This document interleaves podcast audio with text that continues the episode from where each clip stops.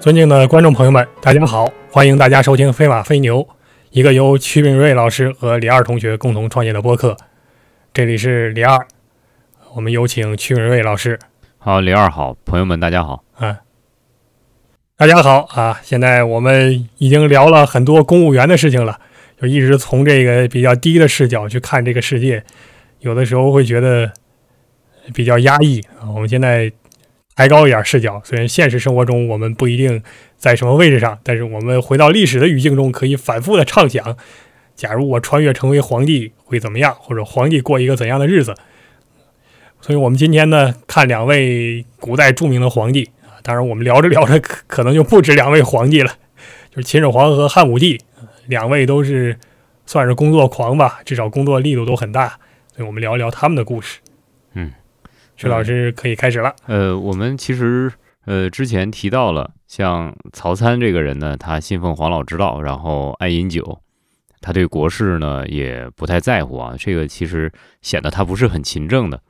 嗯，他的继任者是陈平和周勃，这两个人当丞相的时候呢，是在呃汉文帝的时候。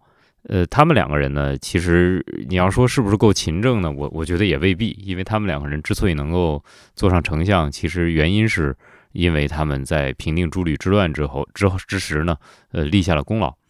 那汉文帝呢是想勤政的，汉文帝呢就是想想做得好一点，于是他有一天就问问这个呃周勃说，呃，天下一年大概绝狱是多少？就是司法审判有多少？这周勃说：“我不知道啊。”然后汉文帝又问说：“那你看天下一年有多少钱谷收入？那就是财政总收入是多少？”周勃这个时候汗都出来了。这皇帝问俩问题，我都不知道，所以这很尴尬，非常尴尬。然后汉文帝呢转身就问陈平：“你说一年的绝育是多少？”陈平说：“有主管的人。如果你要是问这个呢，你就问廷尉；然后呢，你要是问钱谷收入是多少呢，你就问治粟内史。”这皇帝也觉得你这这种回答是吧？这怎么能接受？那他就问陈平：“你如果要是这些事儿都有主管的人，你负责什么呀？丞相你管什么？”陈平说：“这都不归不归我管，我管的是协助皇帝佐理阴阳四时，御化群生。”哎，你看这个回答其实特别的高级，对吧？就是他好像是什么都没干。然后，但是呢，他又给自己呢什么都没干，还找了个借口，甚至是给皇帝还戴了顶高帽，就是说，你看，嗯，其实我们干了很多具体的事情，但事实上，不过我们，嗯，你说。对，要结合历史语境去看这几个描述，对对对对，这个，因为我们事实上去看，就是汉朝的，呃，丞相，就是汉初吧。我们看到丞相其实是负责具体事务的人是，呃呃，这个负责的挺多的。但是后来呢，这个汉朝丞相就变成坐而论道的多了。那呃，其实但是对于皇帝来说，好像有一些人就不这样。就比如说刚才李二提到我们聊的这个秦皇汉武，其实他们就有点，有一点对于呃这个国事呢，其实是很从呃是是相对来说好像好像是看起来更。操劳一点哈，尤其是这个始皇帝。始皇帝呢，不是开始是要学黄老？我们其实反复的提这件事情，说是想学黄老，还没学到家。呃，这有一个比较放在他那个时候，就有个非常具体的语境，那是说始皇帝在他之前是没有皇帝的。呃，这一点其实我们一定要理解啊，因为在始皇帝之前是没有一个人统治这么大的疆域的。那他究竟应该怎么做？怎么表现？其实这件事儿，呃，他是没有先例可以效法，所以呢，始皇帝呢就，呃，可能有些事情他需要去不断的摸索，不断的尝试。比如说他呢，嗯，这个就是 每天批阅奏书的时间特别的长。呃，我们在之前的播客里面呢提到有一个人叫卢生。卢生这个人呢，不知道大家还记不记得？那个时候还是我单口的时候讲的，说 他去替皇帝到海外找仙药，其实就找了一个那个吃嘎啦的这么一个 一个渔民吧，就找个岛民。然后，但内陆人没见过这样的人，所以觉得，哎，这吃的是不是什么高级货？其实人就吃个海鲜。然后这个卢生 他找不来仙药，他没有找到仙药，他就和他另一个同僚叫侯生，他们两个人就商量说，呃，始皇帝这个人呢，呃。不应该给他找仙药，因为他太太能干了，是吧？他每天都处理文书，处理文书呢，还给自己设定一个指标，处理不完他不休息。这个指标是多少呢？是一石，石呢是当时的重量单位。如果按照当时的标准计算呢，一石其实是一百二十斤。如果呃换算成今天，换算成今天的这个重量呢，大概就是一石呢，大概就相当于是三十公斤左右吧。因为当时这个秦的一斤呢，相当于现在的半斤。那一天批阅三十公斤的奏书，这个大概是多少字呢？其实有学者统计过啊，因为在当时没有纸啊，纸还没有发明出来，就是没有拿来做书写工具用。主要的书写工具是毛笔，那书写的载体呢是竹简和木牍。所以今天我们称呼秦汉的时代呢叫做简牍时代。那用毛笔在竹简上写字，其实是很笨重的事情啊，是不是？而且这个竹简还有很多独特的书写方式和编连方式，其实这些我们后来都可以再找时间专门谈一谈。然后，如果按照当时简牍的一般的形制，我们讲简牍呢，其实有一个最基本的认识，那就是这个简很长，上面可以写的字就大和多。但是什么简能设计的长一点呢？那就是呃国家的法令。皇帝的诏令，这个是最长的，叫三尺法，对吧？三尺法那就是说很长了，三个三尺那么长。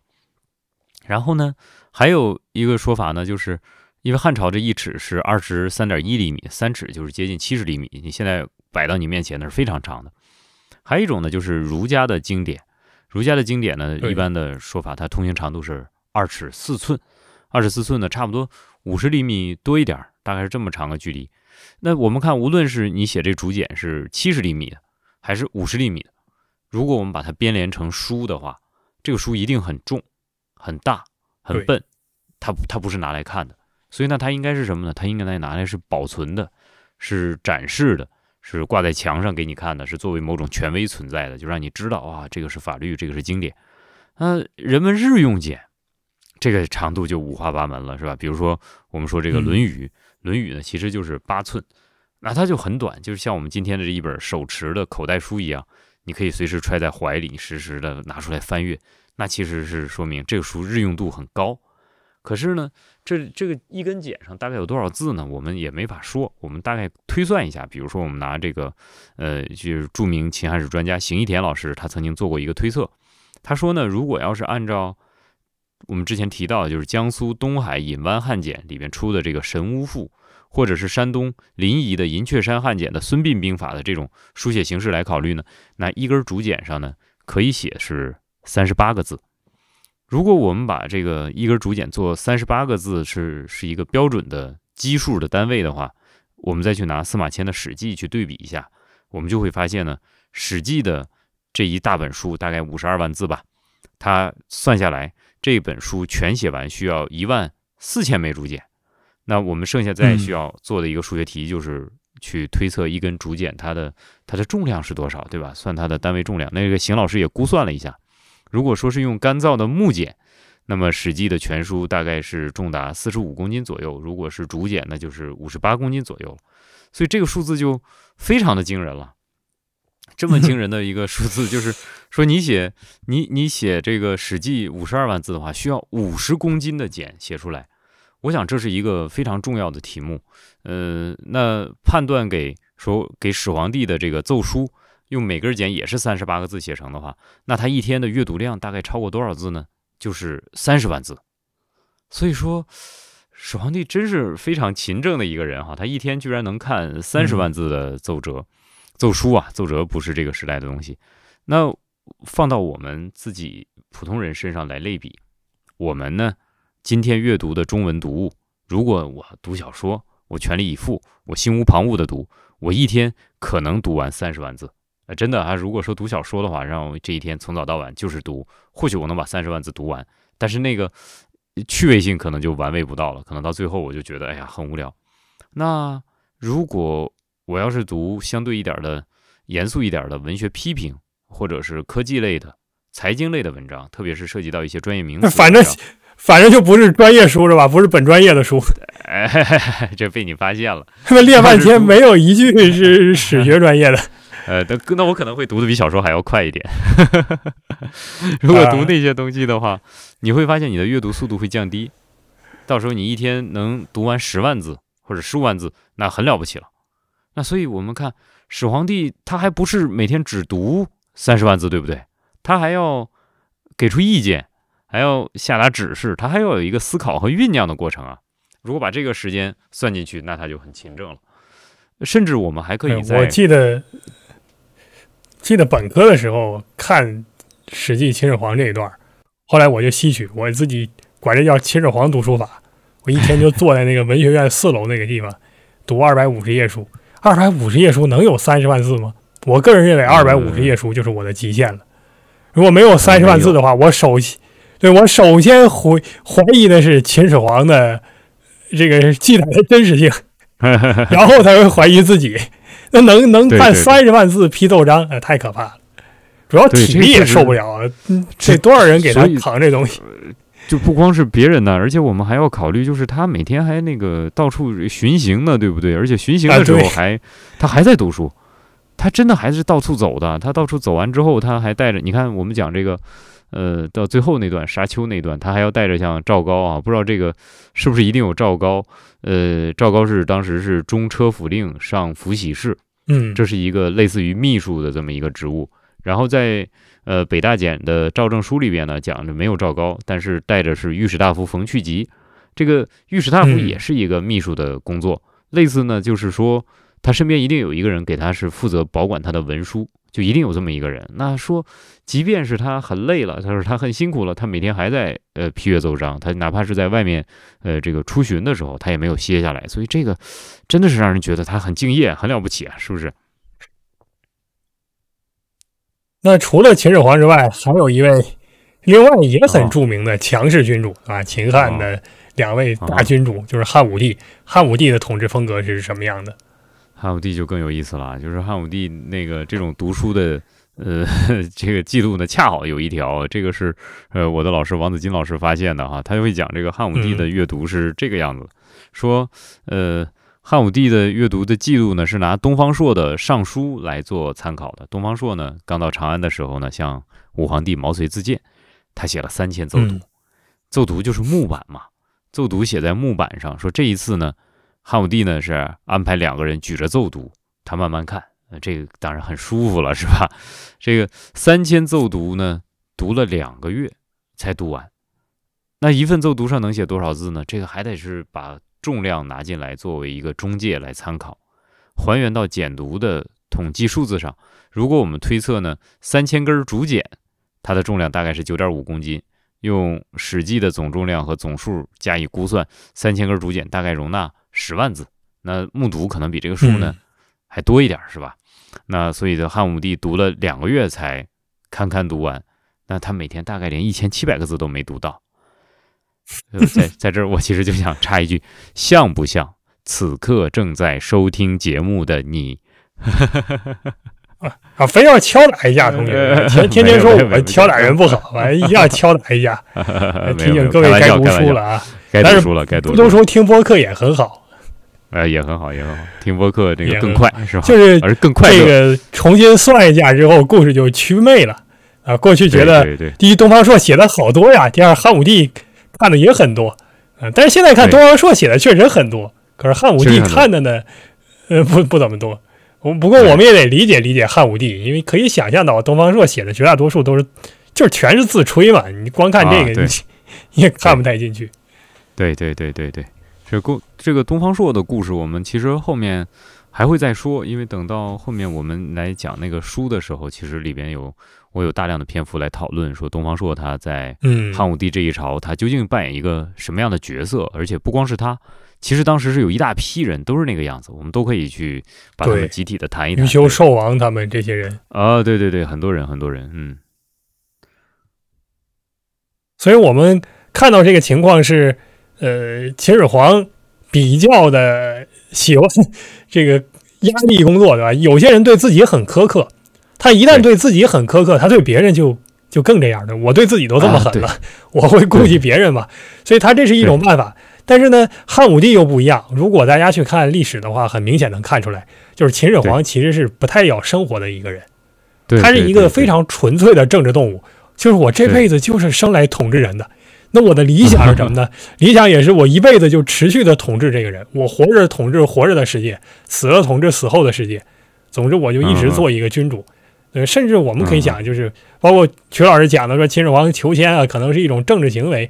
我个人当然持非议，对吧？我觉得没有那么狠。但是从秦始皇个人的思路来看呢，他这人确实好像老在想政治的事儿。汉武帝明显不一样，汉武帝是要生活的。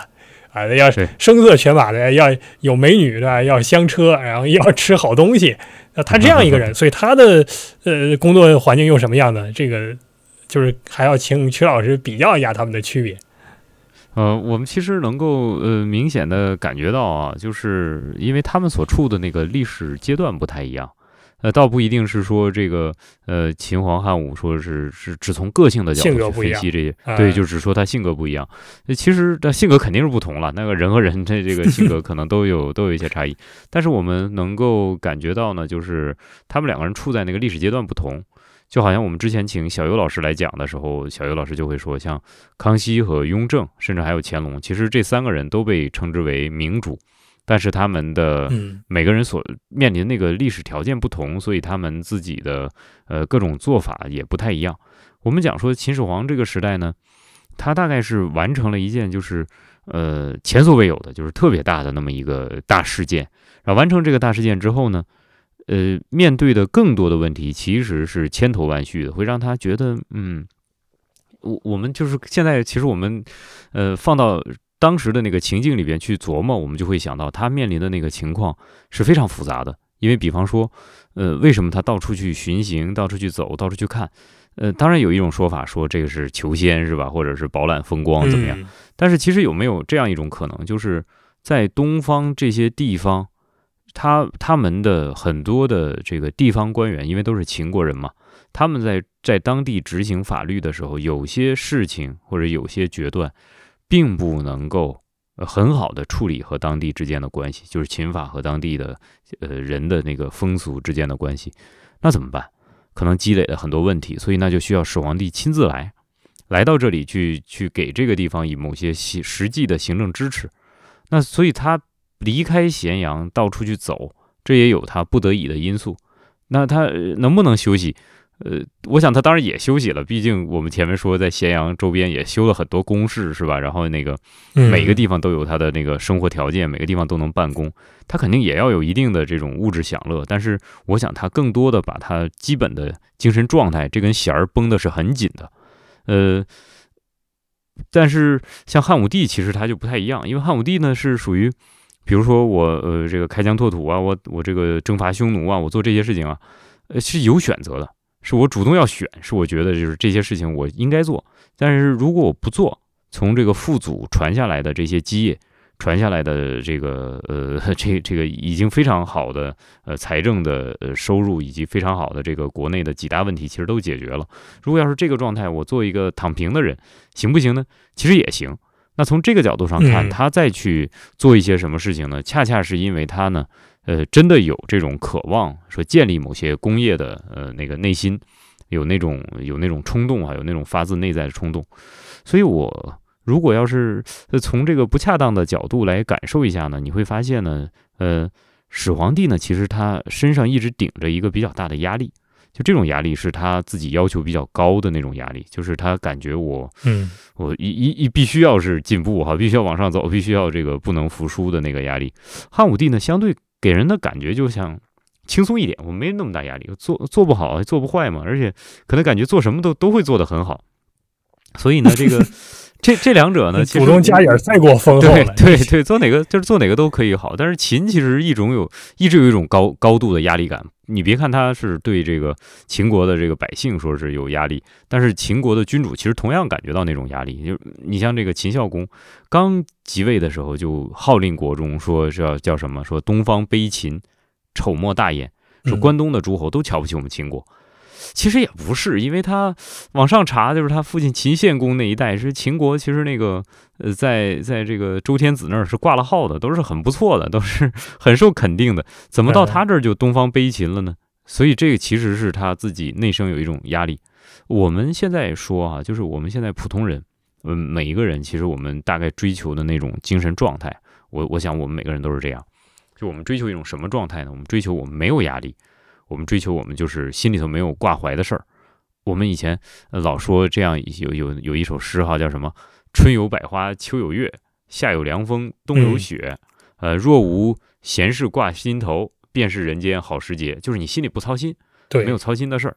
像以前那个，好像梁启超也说过这种话吧？说我要是把事儿都做完了，那我就是这个最最幸福的人，我最快乐人。我感觉今天我就是真是快乐。可是我就是有这么一个感觉，人是不可能追求或者是进入到那种状态里边的。我就是今天我什么压力都没有了，我今天就是彻底的放松了。嗯，可能吧，可能在你人生中的某一个阶段，或者某一天，或者某几天，比如说过年的时候、过节的时候啊，是过生日的时候，可能你会那样。呃，只要是这个人他稍微要求有一点高层次的追求，有一点有一点进步的要求，无论是他寻求哪一个方向的改变，他一定会自己内生的给自己制造出一点压力，而这种压力其实。呃，我们看起来它会释放出很多，我们现在的研究都很丰富了，或者释放出很多激素，可能会伤害你的身体，甚至什么制造什么慢性炎症什么的，这可能都有。但是这个是我觉得是人要往前进，我们都不说往上走，是往前进的，就往前走的一个必须的呃东西。就像我们过去老说说这个。呃，这个世界呢是呃呃一正一负，或者有阴有阳，或者是这个怎么就是 什么太极生两仪，就是它它它总会是有矛盾的双方的，一定是是一个矛盾的复合体。如果你说给你制造压力的、带来压力的这一个极端，你把它打掉了，你说 OK 我没有压力了，像始皇帝说 OK 我已经统一了，我还有什么压力？那你其实马上会面临一个新的矛盾的这个极端会出现。那好，统一之后还有巩固呢？这个巩固巩固的好不好，完全看我这统一之后我能做点什么。所以呢，嗯，人要是想追求那种绝对的没有压力，就是我我很轻松，我我的心不累。我们现在经常爱说这种词，我很心累哈。这我觉得就是就是就是很有意思的一个说法哈。我们不评价，但是如果你真的想追求这个状态，你会发现你会进入到另一个极端里边去的。所以与其那样的，你还不如果断的去用行动、用实践去说话。果断的去面对这些事情，然后你果断做点什么。所以其实对于这个呃始皇帝的这个做法呢，其实你还是可以看到，他其实还是一个很愿意去谋求某些改变的人，很愿意去应对这种压力，去做一些创造性工作的人。就是从这一点来说，还是挺让人值得佩服的。对，当然我们说到这儿呢，完全可以再补充一点，也算是常识性的结论，就是我们比较了两个君主。他们可能勤政，可能不勤政，当然总体上都很勤政。对，然后呢，有些君主是有非常明确的这种大有作为的意愿的。可是大家也要，或者我自己读书的一个基本认识，嗯，就是经常会被那种以人，反而啊，看中国古代史书会被那种特别以人，尤其是以皇帝为中心的叙事所遮蔽。对，给我们一种印象，好像国家的运转跟皇帝个人的道德品行，包括勤政程度有直接的关系。嗯。这不一定，有的时候呢，皇上特别想把事情搞好，或者特别愿意干事情，不代表这个国家就会大治。嗯，反过来说，这个皇上很懒，国家也未见得不大治。嗯，我想有一个非常，其实有两个例子啊，就是秦二世，刚才那曲老师讲的很好，就是秦始皇一直有压力，他他始终有一点战战兢兢的，比较害怕。嗯，所以说他这个国家呢是能稳得住的。到了二世皇帝，二世皇帝明显没啥压力啊，然后国家就崩解了。对，所以这是一个例子。可还有一个例子呢，就是隋朝，到了隋炀帝的时候，隋炀帝其实给我的感觉也挺压力的，嗯，他也非常愿意到处折腾，嗯，而且他自己又有非常强的才能，嗯嗯，可是最后的结果呢，就是恰恰是因为他聪明，嗯，他特别勤政，嗯他还不是说愿意玩对吧，他到处那样去巡游，并不轻松的，嗯，然后举行那种大的战争，对吧？把这个民力炸得太厉害，结果呢，国家也崩盘了，嗯嗯，所以应该认识到的一点就是，君主个人的。道德品质只是影响国家这艘大船前进的一个原因，但它不一定是决定性因素，甚至很多时候都不是。啊，这个我们要辩证看待。嗯嗯啊，嗯您您还有什么意见吗？这一节我我觉得那个李二说的就是很到位了。我们我就是补充一下，就是其实这些东西都太复杂了，因为我们越嗯研究历史，我们越在历史中这个学习，我们越会发现，其实呃，面对很多问题，我们还是得这个辩证的看，呃，用呃综合多种因素，综合这个历史情况，综合这个人的因素，然后甚至现在其实史学的研究里边还有更多元的讨论，比如说综合气候的因素，对吧？综合嗯环境的因素，这个其实我们未来都是打算讨论的。综合环境、综合气候，呃，甚至整个的这个那个叫什么叫冰期啊、坚冰期啊，其实这些这些对 只要讲明朝，就是说小冰期嘛。对对对，这些东西其实大概现在都被纳入到我们现在史学研究的视野里了，而不再是过去我们只看待历史的时候，我们就会看到某一两个人，或者是嗯某几个人，或者是某一批人，看人来看历史，这当然很对，因为人对自己的同类呢有一种直观的那种呃亲切感，所以我们看到人呢，我们大概能有一些共情。但是在人之外，我更想提醒大家的就是，我们在看待历史的时候，可能要更加多元、更加复杂、更加辩证。我们在看到人之外，我们看到环境，我们看到整体历史运动的趋势，我们看到历史的转折，甚至我们还可能看到就是呃很多很很多的因素，甚至是像对外交流等等的这些因素，可能都成为呃历史变化的某一个要件儿。呃而在这种情况下，我们在考察说历史的运动的方向或者历史的转向，那可能会有一个跟以前不一样的结论和思路。呃，大概我就说这些。好了，嗯，那感谢各位收听本期飞马飞牛。嗯，我们的公众号和我们的邮箱名字和地址都写在我们的播客简介中。感谢曲老师的分享，我们啊，曲老师先跟大家道个别，哎来，好，朋友们再见，谢谢李二。好了啊，我们下期再见。